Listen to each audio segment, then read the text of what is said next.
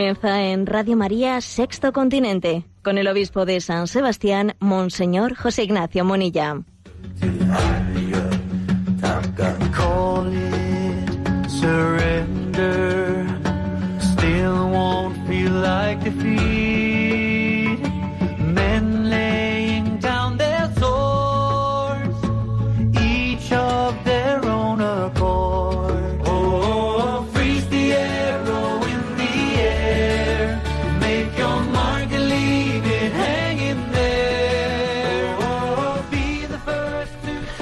Un cordial saludo a todos los oyentes de Radio María. Un día más, con la gracia del Señor, nos disponemos a realizar este programa llamado Sexto Continente, que lunes y viernes de 8 a 9 de la mañana realizamos aquí en directo.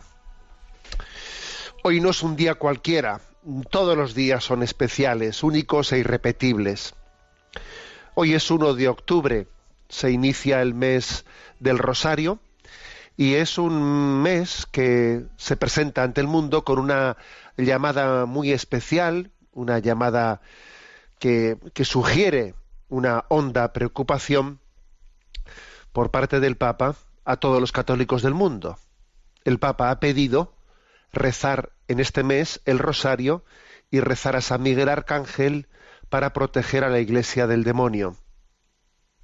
Una llamada fuerte ha habido un comunicado de prensa realizado el 29 del mes, o mes pasado, o sea, hace escasamente dos, dos, tres días, un comunicado de prensa el día de San Miguel Arcángel, en el que dice, el Santo Padre ha decidido invitar a todos los fieles de todo el mundo a rezar cada día el Santo Rosario durante el mes mariano de octubre y a unirse así en comunión y penitencia como pueblo de Dios para pedir a Santa Madre de Dios, a la Santa Madre de Dios y a San Miguel Arcángel que protejan a la Iglesia del diablo, que siempre pretende separarnos de Dios y entre nosotros. Recientemente, antes de partir a los países bálticos, el Santo Padre se reunió con el Padre Frederick Fornos, jesuita, director internacional de la Red Mundial de Oración, y le pidió que difundiera su llamamiento a todos los fieles del mundo, invitándoles a terminar el rezo del rosario con la antigua invocación Subtum Presidium y con la oración a San Miguel Arcángel que protege y ayuda en la lucha contra el mal. La oración, afirmó el pontífice hace pocos días, el 11 de septiembre, en una homilía en Santa Marta, citando el primer capítulo del libro de Job, es el arma contra el gran acusador que vaga por el mundo en busca de acusaciones. Solo la oración puede derrotarlo. Los místicos rusos y los grandes santos de todas las tradiciones aconsejaban en momentos de turbulencia espiritual protegerse bajo el manto de la Santa Madre de Dios, pronunciando la invocación Subtum Presidium. Dice así esta invocación. Bajo tu amparo nos acogemos, Santa Madre de Dios. No deseches las súplicas que te dirigimos en nuestras necesidades. Antes bien, líbranos de todo peligro, oh siempre Virgen, gloriosa y bendita. Con esta solicitud de intercesión, el Santo Padre pide a los fieles de todo el mundo que recen para que la Santa Madre de Dios ponga a la Iglesia bajo su manto protector, para defenderla de los ataques del maligno, el gran acusador, y hacerla al mismo tiempo siempre más consciente de las culpas, de los errores, de los abusos cometidos en el presente y en el pasado, y comprometida a luchar sin ninguna vacilación para que el mal no prevalezca. Santo Padre también ha pedido que el rezo del Santo Rosario durante este mes de octubre concluya con esta oración escrita por León XIII. San Miguel Arcángel, defiéndenos en la lucha. Sé nuestro amparo contra la perversidad y acechanzas del demonio. Que Dios manifieste sobre él su poder es nuestra humilde súplica. Y tú, oh príncipe de la milicia celestial, con el poder que Dios te ha conferido, arroja al infierno a Satanás y a sus espíritus malignos que vagan por el mundo para la perdición de las almas. Amén. Este es el comunicado de prensa y no es difícil intuir eh, que detrás de esta petición pues hay una hay una preocupación especial eh, porque la Iglesia pues está siendo sacudida externamente, internamente y obviamente pues el gobierno de la Iglesia es, eh, un objetivo de predilección del demonio. El demonio odia profundamente a la Iglesia y quiere acabar con ella.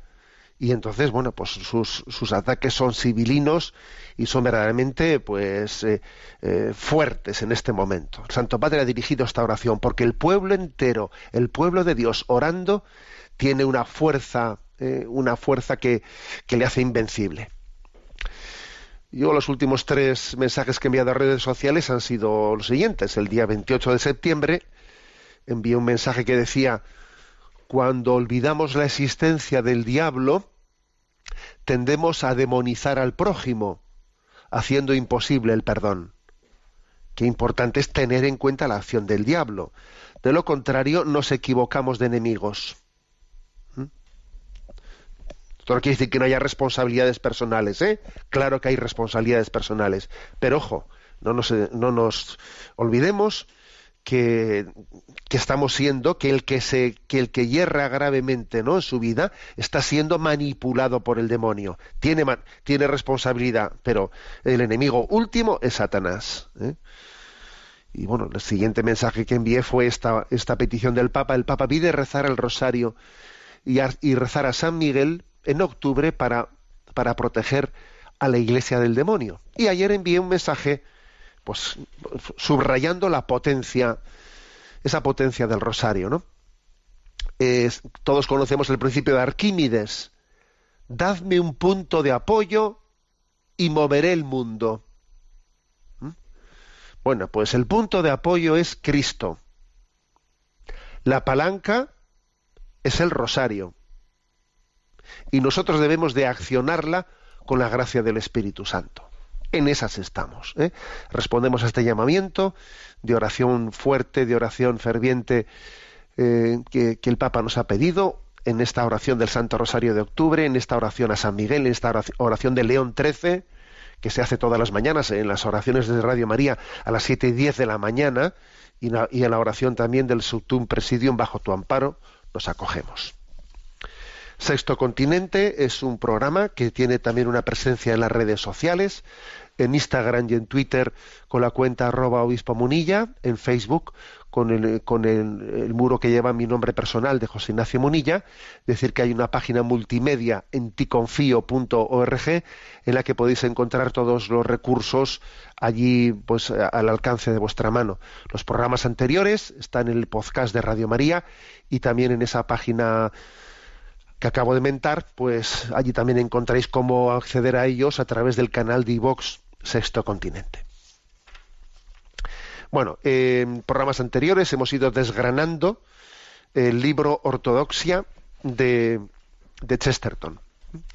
Y nos falta ya poco. El capítulo séptimo, que hoy, que hoy presento brevemente, el capítulo séptimo lo titula él La Eterna Revolución.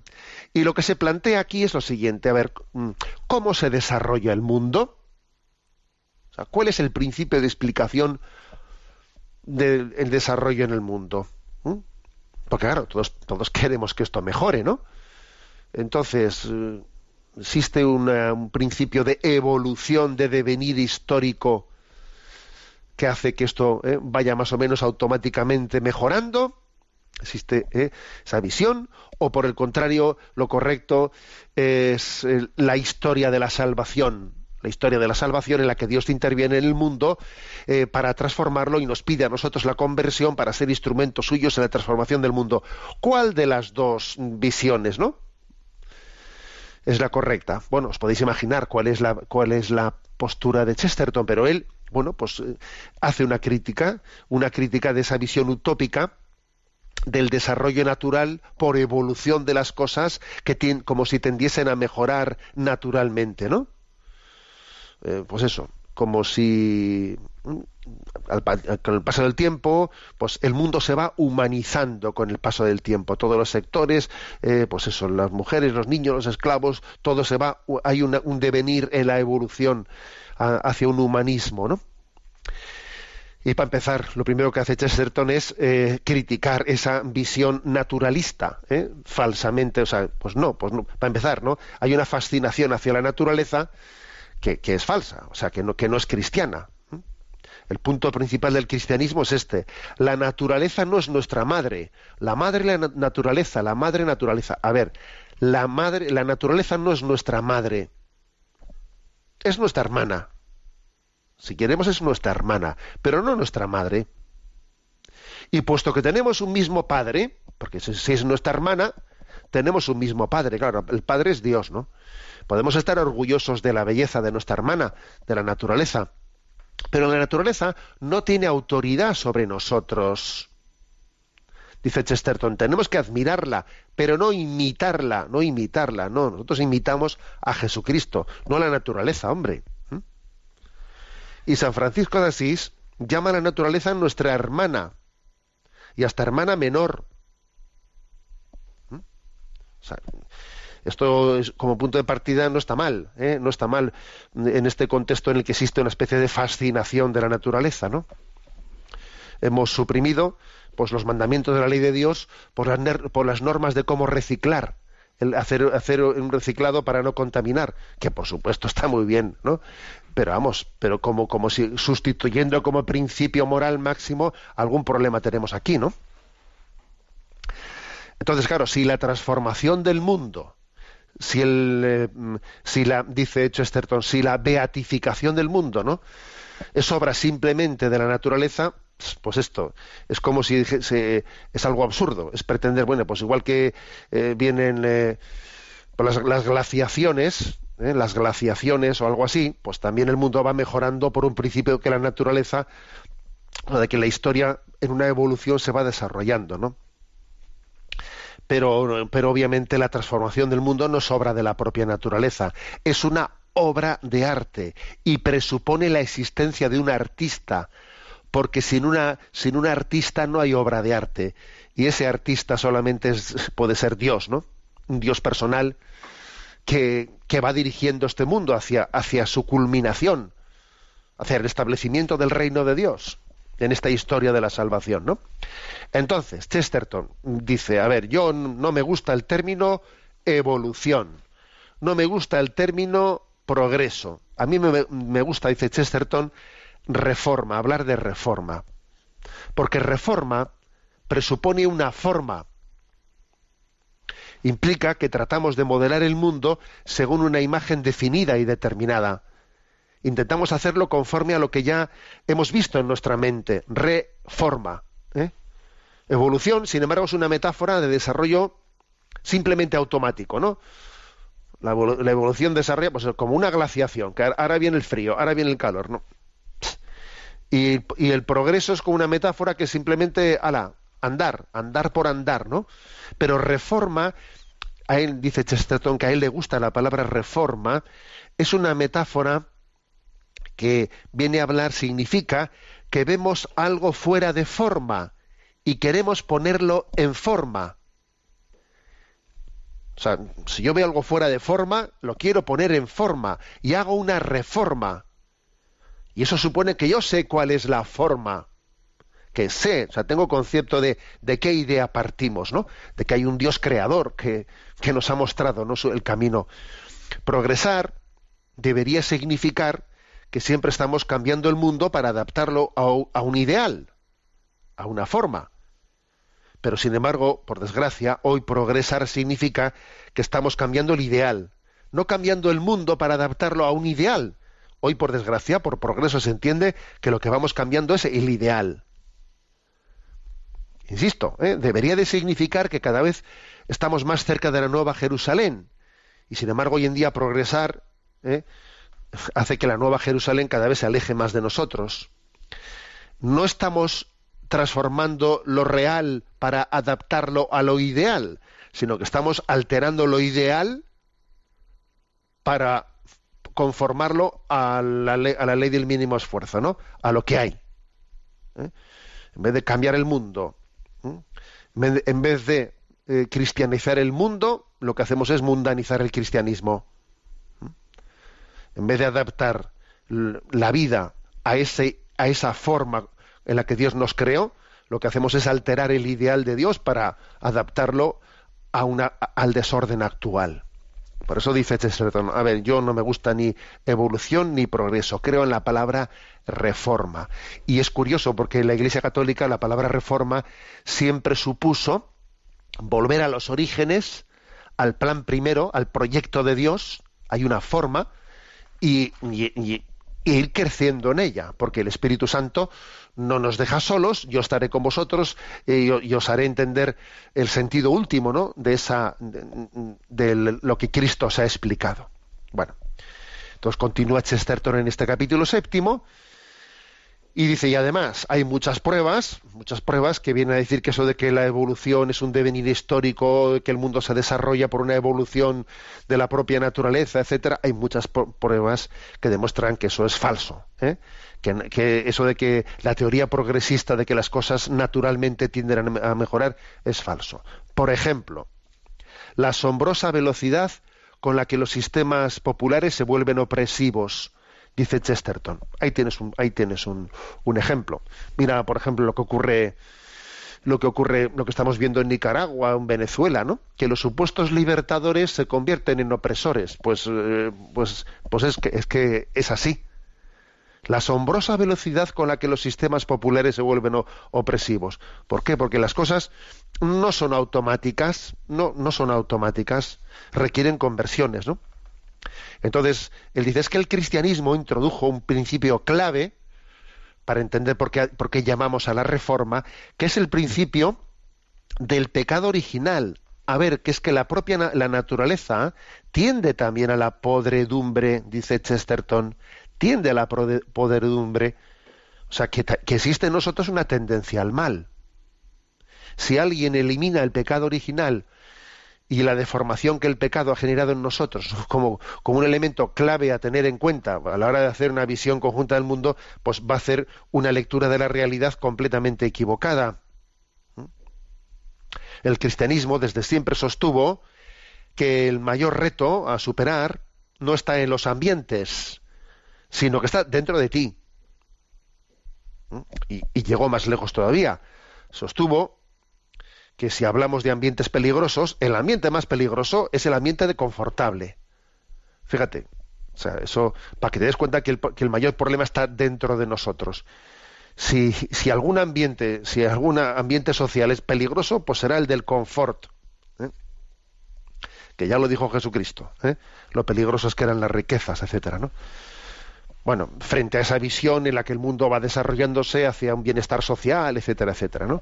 Como si el reino de Dios consistiese, como si el reino de Dios se identificase con bienestar social. No, el reino de Dios no se identifica con bienestar social.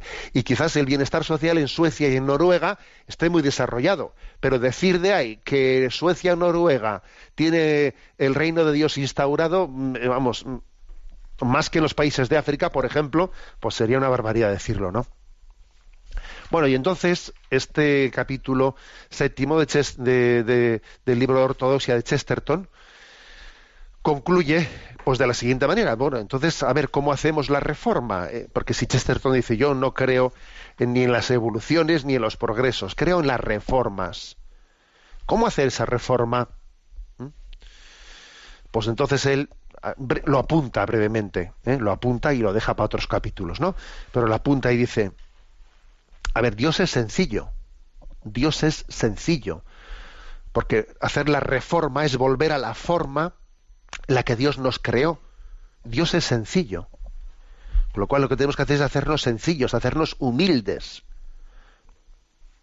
Eh, la tentación siempre es hacer complejo, pretender presentarnos como complejo lo que en sí era sencillo. El demonio es complicado, complicadísimo. Dios es sencillísimo.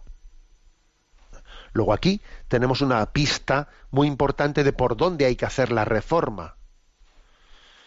Eh, el orgullo, eh, digamos, enrevesado o sencillo, orgullo o humildad. Eh, hay, que, hay que optar por, y obviamente el camino cristiano es el de la sencillez y el de la humildad.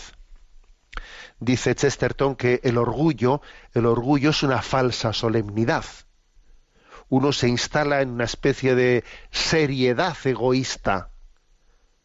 Pero hay que, pero sin embargo, hay que elevarse hasta tener un alegre olvido de nosotros mismos. Y dice una cosa, ¿eh? fijaros, la seriedad, él se refiere al orgullo, ¿no? El orgullo serio, la seriedad no es una virtud. Satanás cayó por la fuerza de su seriedad. Satanás era un serio, era un amargado, era un ¿eh? cayó por la fuerza de su seriedad. Por el contrario, una característica de los grandes santos es su sencillez, su levitación, dice. ¿eh? Eh, el, poder de los santos es el poder de, de la levedad. Los ángeles pueden volar porque se levantan a sí mismos livianamente, porque son sencillos, ¿no? Así termina con esta consideración tan curiosa, ¿no? Termina Chesterton este, este capítulo. Es como diciendo, mira, el demonio cayó, o sea, el ángel caído cayó por su gravedad. Y cuando dice su gravedad se refiere a su orgullo, su seriedad. Y los ángeles, los ángeles buenos, vuelan pues por su sencillez. Los ángeles vuelan porque no se han puesto a pensarlo, porque confían en Dios y por su sencillez vuelan. Mientras que el demonio cae por el peso de su gravedad, de su orgullo. Bueno, así, este es un poco el principio de cómo, cómo ir a la reforma, cómo, cómo buscar la reforma, volver a la sencillez, a la sencillez del proyecto en el que Dios nos, nos ha creado. Bueno, esto podríamos empalmarlo perfectamente con que hoy celebramos el día de Santa Teresita de Lisieux, ¿eh? que fue pues una santa que hizo una llamada, una llamada a la sencillez. Y decía ella, lo que le agrada al Señor es que yo sea capaz de amar mi pequeñez y mi pobreza. ¿eh? en vez de enfadarme con ser tan pequeño y tan pobre como soy, dice, lo que le agrada al Señor es que ame mi pequeñez y mi pobreza. Vamos a escuchar esta canción de Teresita, de Santa Teresita, en este día de su memoria.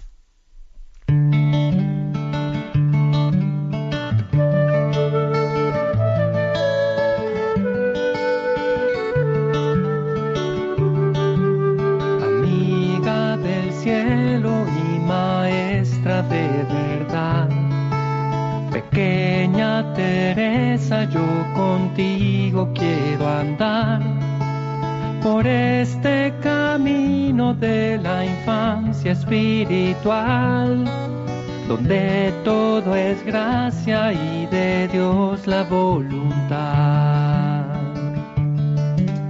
Hacer como un niño en los brazos del Señor me enseñas, Teresa, con tu ejemplo y con tu amor.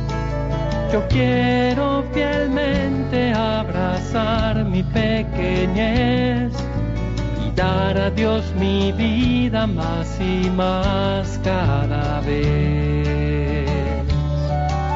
Amiga Teresa, compañera del camino, mi santa patrona que en su amor Dios me otorgó.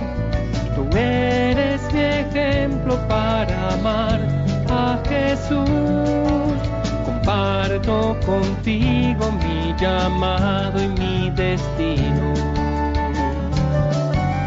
Amiga del cielo, Teresita deliciosa comparto contigo mi anhelo y vocación, porque en el corazón la iglesia, por toda mi vida quiero ser el amor.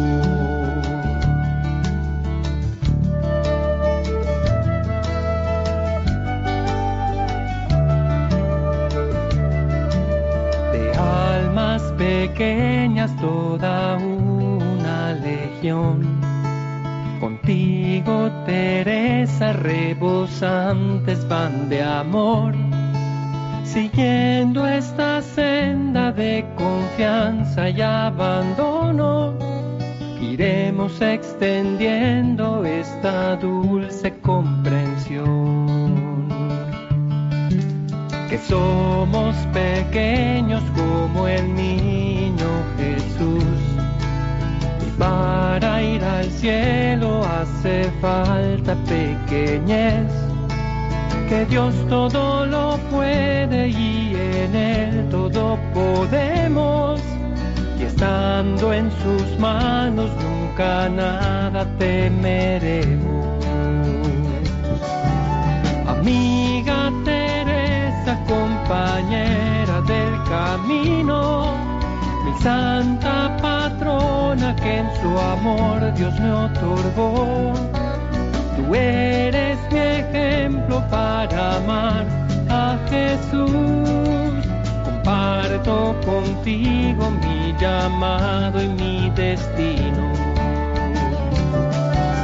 Amiga del cielo, Teresita delicious, comparto contigo mi anhelo y vocación, porque en el corazón de mi madre que es la iglesia, por toda mi vida quiero ser el amor, porque en el corazón de mi madre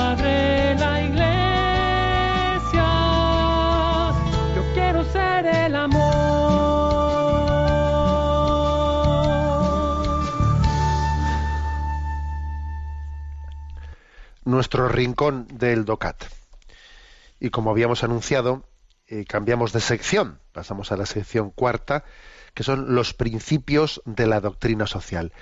El punto 84 es el que hoy nos toca. ¿Cuáles son los principios de la doctrina social? La doctrina social católica tiene cuatro principios. El principio del bien común, el principio de la dignidad de la persona humana, el principio de la solidaridad y el principio de subsidiariedad. Con estos cuatro principios podemos comprender la realidad social del hombre y hacer la justicia en, en la verdad. ¿Por qué siguen vigentes estos principios? En primer lugar, porque son razonables. Y en segundo, porque se derivan de la luz cristiana iluminada por la razón. El creyente seguirá los mandamientos de Dios y especialmente el mandamiento del amor, a Dios y al prójimo. Hoy en día los cristianos nos enfrentamos con múltiples problemas de índole social y en cualquiera de los tipos de relaciones que hay entre individuos, grupos o pueblos, se puede saber, gracias a los cuatro principios de la doctrina social católica, qué es humano, social y justo. Bueno, eh, estamos, por lo tanto, nos adentramos en los principios de la doctrina social. El Evangelio, el Evangelio tiene una capacidad, eh, no sólo de iluminar el camino hacia la vida eterna, sino de proyectar en esta vida cuáles son los principios eh, iluminadores de cómo debemos de conformar la sociedad para, para que en ella se vaya instaurando el reino de Dios y así vayamos preparando el advenimiento del reino. Bueno, entonces existe esa luz. El, el, Evangelio es luminoso para iluminar la realidad existente, ¿no? La realidad eh, económica, la realidad eh, política, la realidad eh, social, educativa, etcétera, etcétera, ¿no? Entonces son cuatro esos principios. Obviamente se irán desarrollando. Ahora no vamos a entrar en ellos en profundidad, ¿no? Pero son bien común, dignidad de la persona humana, solidaridad y subsidiariedad, que son cuatro principios que hoy en día, si os dais cuenta, están bastante, bastante olvidados, bueno, pues en nuestro lenguaje habitual, ¿no? Por ejemplo, vosotros, vosotros habéis oído hablar mucho del bien común. Yo creo que la palabra bien común se está sustituyendo por interés general. Oís hablar mucho del término persona humana. Yo creo que más bien en el lenguaje político se habla de ciudadano o individuo, pero no de persona humana. Oís hablar mucho de solidaridad, yo creo que más de justicia, pero no de solidaridad, que eso implica mis deberes, ¿sabes? Porque la, cuando se habla de justicia solo es mis derechos, pero no de mis deberes, de solidaridad. ¿eh? Y de subsidiariedad se habla, no se habla casi nada de subsidiariedad, ¿no? Porque todo es eh, servicios públicos, públicos y estado del bienestar, pero de subsidiariedad, de iniciativa social, no se habla nada, o, poco. ¿eh? O sea, son cuatro, cuatro principios que mm, cuando hay que discernir sobre conflictos, sobre problemas, sobre se aplican los cuatro principios como cuatro focos, obviamente aplicados en equilibrio para discernir lo que es justo y lo que es injusto, lo que procede o no procede, es imprudente o, es prudente. Entonces dice aquí, ¿no? Se deben de, tener en cuenta los cuatro principios para juzgar qué es lo más humano, social y justo. Y obviamente no vale únicamente aplicar uno de los cuatro principios, no hay que aplicar los cuatro. ¿eh? Los cuatro. Por ejemplo, el principio del bien común y el principio de la dignidad de la persona humana son, son complementarios, claro, son complementarios. Y también es complementario el de la solidaridad y el de la subsidiariedad, son complementarios. Bueno, dice este punto como en el fondo estos principios son de, son de ley natural en el sentido de que son razonables, son razonables eh, por la lógica racional uno puede concluir estos cuatro principios, pero también se derivan, al mismo tiempo también se derivan de la revelación de la fe. Entonces, claro, nosotros vamos a recurrir a ellos desde, este, desde esa doble faceta. En parte son razonables y esto es lo que también en parte son razonables no en parte son de ley natural y esto es lo que hace que la iglesia pueda colaborar pues con muchas personas que incluso no sean creyentes. Pues porque los principios que aplica la doctrina social hoy son de son plenamente razonables. La fe no anula la razón, sino todo lo contrario, la ilumina, le permite ejercerse, ¿no? Pero, pero sin embargo también la revelación los ilumina especialmente estos cuatro, estos cuatro principios, ¿no? Bueno, y, y entonces en los próximos, ¿no? los próximos puntos iremos desarrollando estos aspectos. Bien, pero vamos a seguir adelante en el programa porque como sabéis, pues en nuestro programa también hay un apartado eh, importante para vuestra participación. ¿eh? Y entonces tenemos a Yolanda en, eh, en, la emisora y le vamos a pedir que nos vaya presentando las preguntas que han llegado al correo sextocontinente radiomaria.es. ¿eh? Es el correo al que podéis hacer llegar vuestras participaciones en este programa. Buenos días, Yolanda. Muy buenos días, monseñor. Adelante. Desde Sevilla nos escribe un sacerdote. Muy buenas, soy un joven sacerdote que escuchó su conferencia en el Encuentro Nacional de Jóvenes por el Reino de Cristo, en la que usted habló de la importancia de que los sacerdotes nos dediquemos a la dirección espiritual. ¿Podría usted desarrollar las cualidades que considere que debiéramos educar para ejercer este ministerio? ¿Podría desarrollar esta cuestión? Muchas gracias. Bueno, pues sí, voy a hablar un poco de ello. Además os voy a decir que esta respuesta que voy a dar es una respuesta un poco, eh, pues, participativa, porque suelo visitar a, los a nuestros seminaristas, pues una vez por semana, y a veces, pues en la tertulia que tenemos, pues les suelo, les suelo decir, oye, en Radio María me han preguntado por esto, me han preguntado por lo otro, vosotros qué hubieseis dicho, etcétera, ¿no? Bueno, entonces en la última vez que estuve con ellos, les dije, oye, me ha llegado una, una pregunta a Radio María, al, correo ese sexto continente, pues sobre de un sacerdote que dice, o sea, que pide de alguna manera unas eh, orientaciones sobre cómo, qué características, ¿no? Debiera tener una buena dirección espiritual o un director espiritual, ¿no? Y sería bueno, bueno, entonces hicimos ahí una tertulia, una tertulia larga, en la que, bueno, pues las, las, las, aportaciones de los seminaristas, pues yo aquí las voy a un poco a, a incluir también, ¿no? En, en, mi respuesta. Bueno, lo primero, a ver, es muy importante que un sacerdote, para ser, para ser él un buen director espiritual, tenga él esa experiencia. ¿eh? Eso es obvio, básico. Y es muy, es un gran peligro, ¿eh? el que los sacerdotes pues que en el seminario igual tenemos una dirección espiritual más reglada, más ordenada, llega el sacerdocio y, en ese momento se diluye la dirección espiritual. Eso es un gran peligro. Gran peligro. Un sacerdote tiene que hacer una, una pregunta. A ver, yo mm, se ha ido diluyendo mi, la dirección espiritual, mi acompañamiento espiritual desde que salí del seminario. Y si somos sinceros, tendríamos que decir que es muy probable que así sea. Luego cada uno que extraiga las consecuencias de esto, pero esto es el primer, la primera condición para ser un buen director espiritual. Segundo, para ser un buen director espiritual, no, yo creo que no, no se pretende que alguien sea un don sábelo todo, una persona absolutamente segura de sí misma, ¿no? Uno que tiene respuesta para todo, no uno que tiene un recetario ahí perfecto. No, no es eso lo que, lo que, lo que el Señor quiere de un director espiritual, ¿no? Un director espiritual es alguien que es un instrumento del Señor, pero que además también él, va creciendo, ¿no? Y entonces, pues muchas veces consultas que les hagan, etcétera, eh, pues lo que sabrá es sabrá derivar. Un director espiritual tiene que saber derivar las cosas hacia otro que puede ayudarle más que él. ¿eh?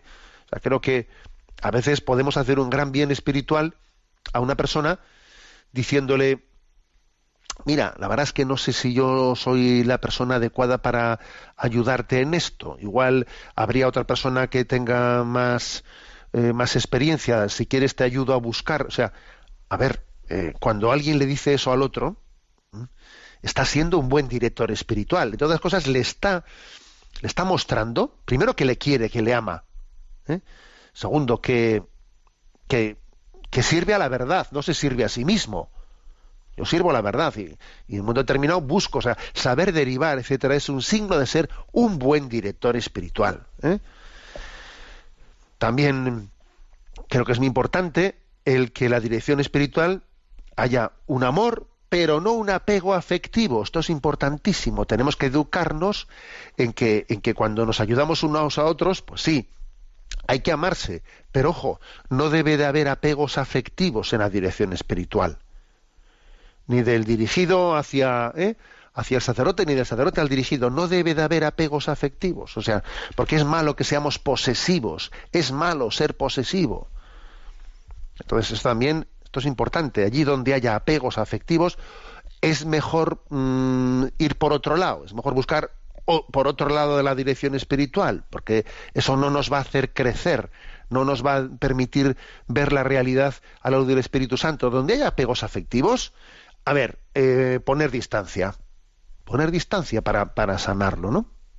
Cambiar de editor espiritual. ¿eh? Eh, por otra parte, al mismo tiempo, ¿no? Tenemos que generar un estilo, un estilo en el que no se anule la, la capacidad, vamos, el deber de, decisión, de, que, debe de ser el, dirigido el que tome la decisión sobre su ¿eh? sobre las opciones que tiene que hacer en su vida o sea el, dirigido no tiene obediencia al director espiritual obediencia en el sentido de que tenga que ser el director espiritual el que tome las decisiones por, él no eso no es así una dirección espiritual de tipo ¿eh? directivo sobre las, sobre las decisiones que tiene que tomar en su vida es un error. ¿eh? La dirección espiritual o el acompañamiento espiritual, que tiene que estar un poco a medio camino, ¿no? Entre dirección espiritual y acompañamiento espiritual, tiene que ser el que le dé, le ayude a tener criterios, a tener la luz del espíritu, para saber dirigir, para saber discernir y decidir él, no que el director espiritual decida en vez suyo. Bueno, otro aspecto importante, otro aspecto importante de la dirección espiritual. El director espiritual no tiene que ser un bombero. ¿A qué me refiero? Pues eh, al que se recurre únicamente en caso de incendio, esto, esto es frecuente. En caso de incendio, vamos al director espiritual y tengo hasta el siguiente incendio, ¿no? Nos despedimos del director espiritual. Mm, no es correcto, así no se crece equilibradamente. El director espiritual, claro que también cuando hay un incendio podrá ayudar, ¿no?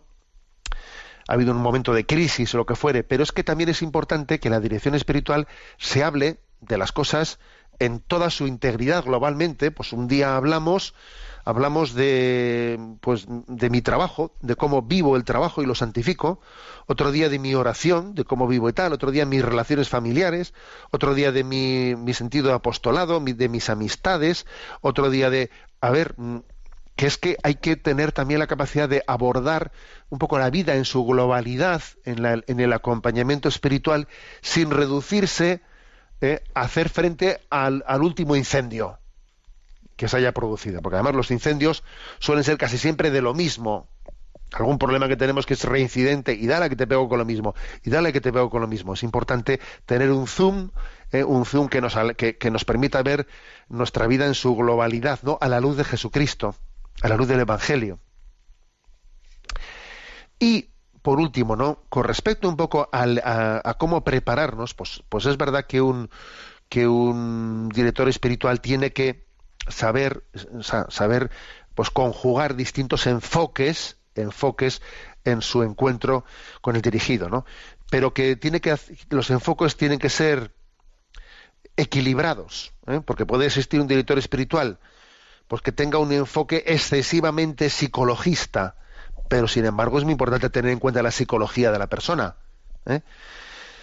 Puede haber un director espiritual que sea demasiado moralista, moralista, pero claro, es muy importante tener en cuenta la dimensión moral de la persona.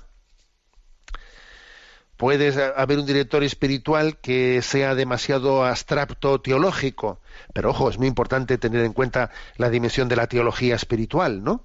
Entonces, luego tiene que haber un equilibrio en los enfoques en el director espiritual entre el aspecto psicológico, el aspecto moral y el aspecto un poco de iluminación de teología espiritual, de, de transmitir también lo que es la vida de gracia, lo que son el ejercicio de las virtudes, etcétera. Tiene que haber un equilibrio ¿eh?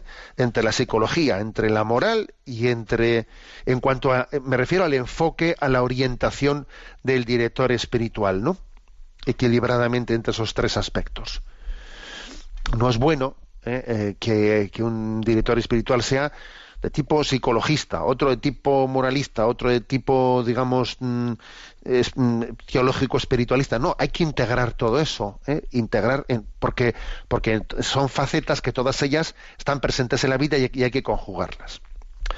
Bueno, en resumen, que tuvimos una tertulia muy interesante en el seminario entre los seminaristas a costa de la pregunta de este sacerdote, que desde Sevilla, él decía, pues yo soy un sacerdote joven, a mí me gustaría que me dijesen porque estas cosas la verdad es que la que en el pues en el, en el, ciclo de la filosofía y la teología pues no, no existe una asignatura, ¿eh? no existe una asignatura que se diga dirección espiritual, no, no existe, ¿no? Pero tiene que ser un poco en nuestra, en nuestra educación diaria, en nuestra educación diaria, en la que nos vayamos formando en, en ser eh, acompañantes y acompañados directores y dirigidos, ¿no? O sea, que creo que es un poco el, eh, pues, pues la clave de una vida cristiana que necesita, ¿eh? necesita ese, ese acompañamiento.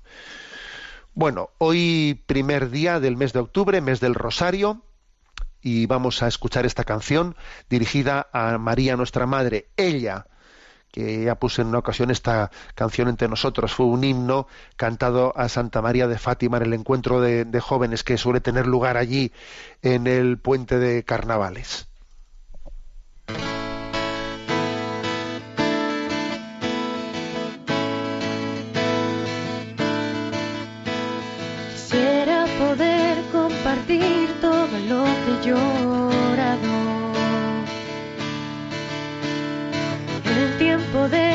Soledad ya se ha terminado.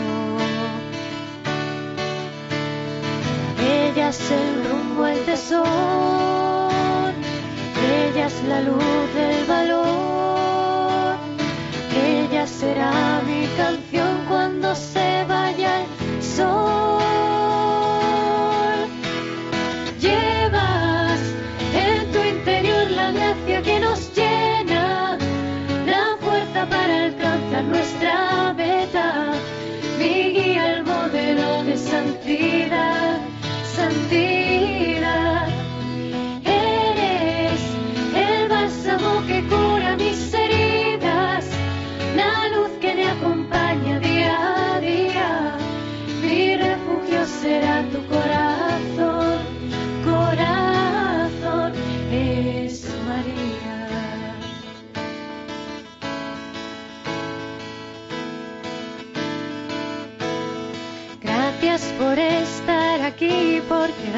Conmigo. Sin ti no hubiera podido encontrar el camino. Tus huellas yo seguiré mensaje llevaré, incluso aquellos que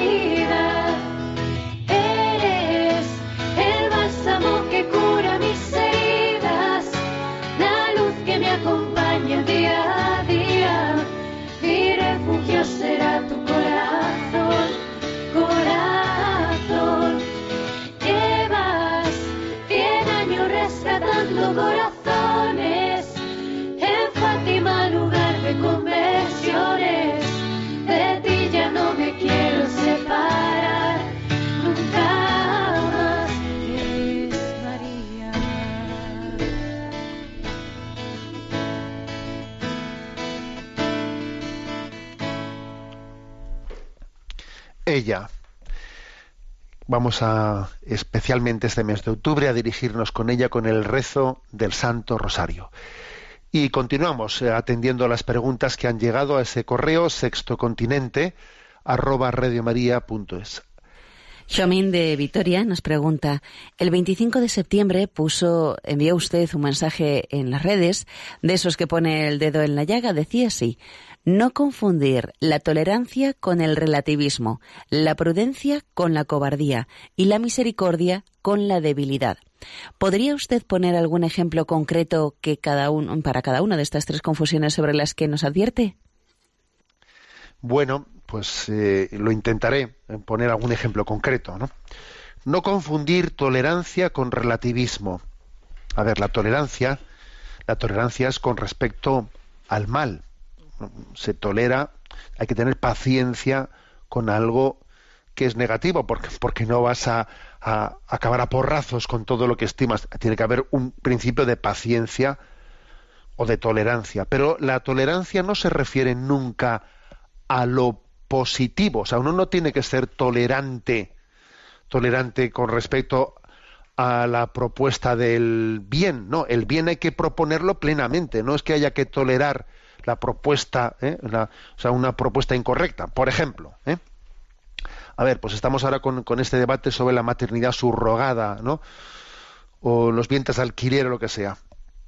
Y de repente viene alguien viene alguien del extranjero, o sea, pues que por la vía de los hechos consumados, con un niño eh, que ha sido gestado por maternidad subrogada, lo que sea. A ver, el niño, el niño está ahí. O sea, el niño, por otra parte, es inocente plenamente de lo que ocurre. Habrá que buscarle, o sea, habrá que darle.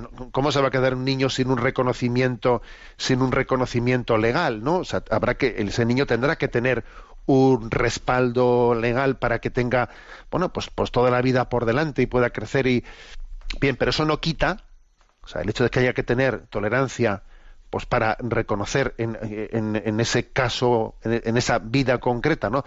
Toda la, bueno, pues todos los derechos de esa persona, no hay que confundir esa tolerancia con el relativismo de que eso sea, eh, sea el motivo, la ocasión de cambiar, ¿no? Pues una, una legislación para de facto convertir tal cosa en un derecho. A ver, que no es lo mismo la tolerancia hacia un caso concreto que viene, que con el relativismo que, lo que hace es asumirlo al nivel del principio.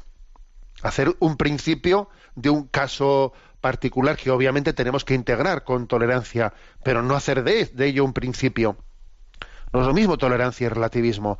No es lo mismo prudencia y cobardía. Claro que estamos en un mundo complejo en el que eh, a veces predicar predicar la palabra de Dios en su integridad eh, tiene problemas. Y entonces eh, cuando predicamos el mensaje cristiano más allá de lo políticamente correcto correcto pues hay peligro y entonces hay quien viene y te dice, es que más vale no hablar de los temas que, hoy en día están mal vistos, más vale que nos limitemos a hablar eh, pues del Evangelio en términos eh, más o menos bien vistos por, por, la opinión pública reinante. ¿no? Pues bueno, hablamos de ecología, eh, hablamos de, de bueno, pues, pues por ejemplo de la solidaridad con los pueblos pobres, etcétera, etcétera, que esos son principios eh, del magisterio de la Iglesia bien vistos, pero callemos lo otro, perdón. No es lo mismo la prudencia que la cobardía. No es lo mismo. Habla que predicar con prudencia en un lugar, en un contexto complicado como el que estamos, pero no hacer de eso una excusa para la cobardía. Hay de mí si no evangelizare ¿Quién soy yo para silenciar, no? La palabra de Cristo en toda su integridad. Y no hay que confundir, dice, tolerancia con relativismo, prudencia con cobardía, misericordia con debilidad. Sí, no hay que confundir misericordia con debilidad. ¿eh? Que, que, en un momento determinado, pues, pues claro que, que, tenemos, tenemos que tener la capacidad de, de empatía, de empatía pues con, con el débil. ¿eh?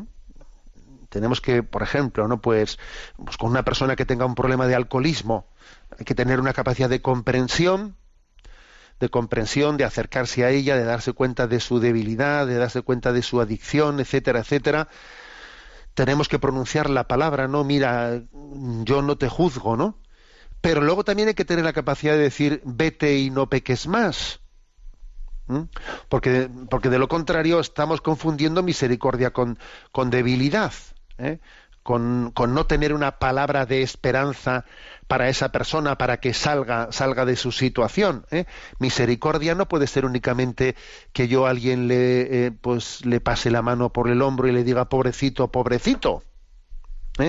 Tiene que ser también una palabra de fuerza y esperanza y diciendo el Señor tiene, ¿no? Tiene para ti un designio de salvación.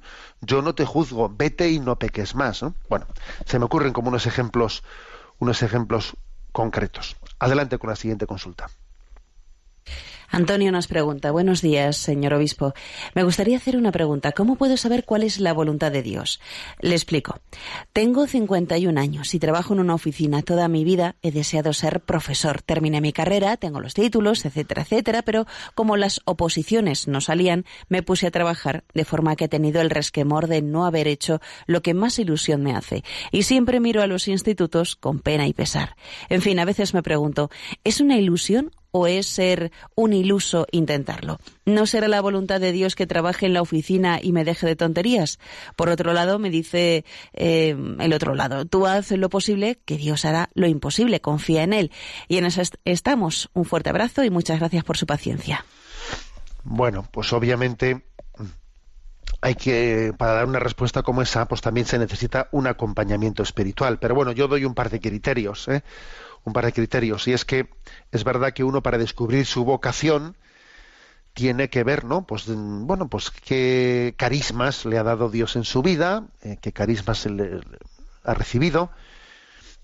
Y luego, en segundo lugar, ver también, pues en la, en la práctica, qué, posibilidades, pues porque no vale decir yo creo que tengo un carisma para aquí, luego también tiene que darse las, las posibilidades concretas y reales de que se dé una oportunidad de que yo pueda acceder a, a la enseñanza, etcétera. ¿eh? O sea que mm, tiene que ser una especie de equilibrio entre discernir entre mis, mi carisma interior, ¿no? mis dones interiores y luego también pues la aceptación de los límites que tiene la vida ¿eh? la vida ahora en esa, en esa conjugación yo me atrevo a decir lo siguiente Antonio. En vez de estar meramente pensando y yo no debería de haber mm, de haberme dedicado, o sea, haber apostado más fuerte para intentar estar en la enseñanza, o más bien debería aceptar la realidad de que no ha sido posible y tengo que estar trabajando en la oficina. O sea, ¿qué ha habido? ¿Falta de idealismo o, más bien es que no termino de aceptar la realidad concreta de la vida? ¿Por, ¿Por dónde discernir eso, no? Pues yo creo que para salir de ese impasse, de ese impasse, también es bueno no estar discerniendo entre el todo o la nada, sino viendo, a ver, yo no podría pues esta pues, pues este carisma que percibo que puedo tener para la enseñanza, yo no podría desarrollarlo de una manera no podría igual eh, pues igual a nivel de voluntariado. Imagínate, pues en la parroquia tener allí un pequeño, una iniciativa para ayudar a los a los chicos que tienen problemas eh, de fracaso escolar, para cogerlos y para tener un acompañamiento con ellos, o sea, ofrecerme al párroco para eso, por ejemplo, y desarrollar así de esa manera mi carisma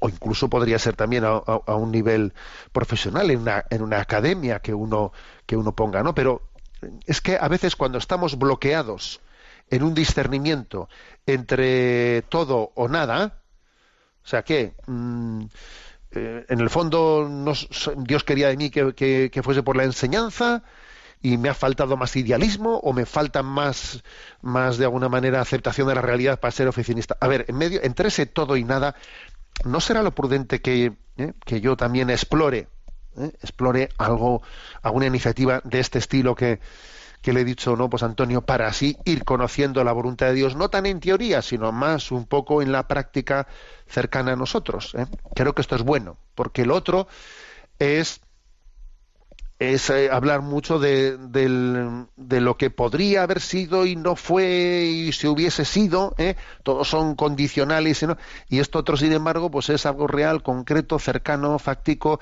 que está, que es muy plausible, ¿no? Y, y, además también que se va a ver, en la medida que si me presento ante la parroquia donde fuere, ¿no? Y veo si eso es, si eso es plausible, Dios me, va a ir hablando ¿eh? con respecto a las respuestas que obtenga sobre una propuesta de ese estilo. Bueno, tenemos el tiempo cumplido. Me despido con la bendición de Dios Todopoderoso. Padre, Hijo y Espíritu Santo. Alabado sea Jesucristo. Oh,